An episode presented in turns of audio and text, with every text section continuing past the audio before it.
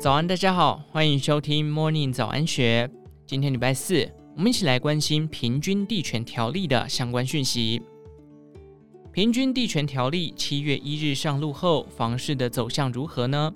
戴德梁行总经理严炳立表示，政府以平均地权条例布下天罗地网，目的在断各类产品的买气，包含商用不动产、土地市场、预售、短线交易。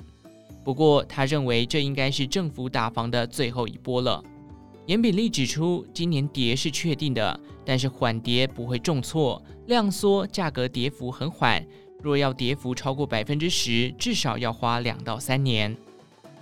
至于新青年安心成家房贷专案，预计在八月一号上路，政府加码一码补贴，一段是利率从百分之二点零二五降到百分之一点七七五，并将贷款年限从三十年拉长到四十年，宽限期三年增到五年，贷款额度上限从八百万提高到一千万。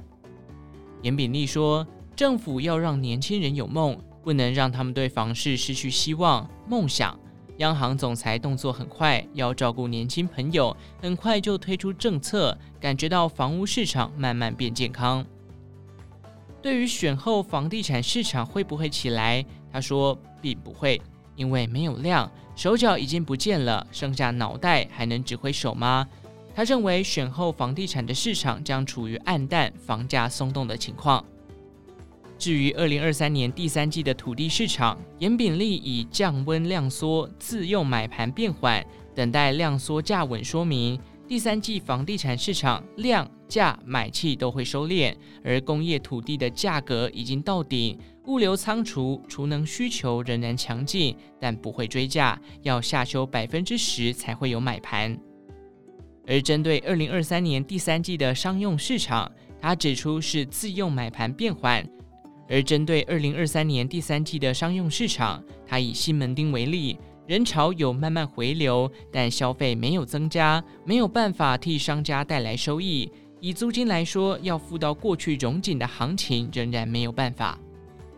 另外，二零二三年豪宅市场仍是有钱人的收藏品，豪宅能抗通膨，进行资金避险。不过，量价买气都受到平均地权条例影响，而会逐渐收敛。价不再创高，不降价，不见量。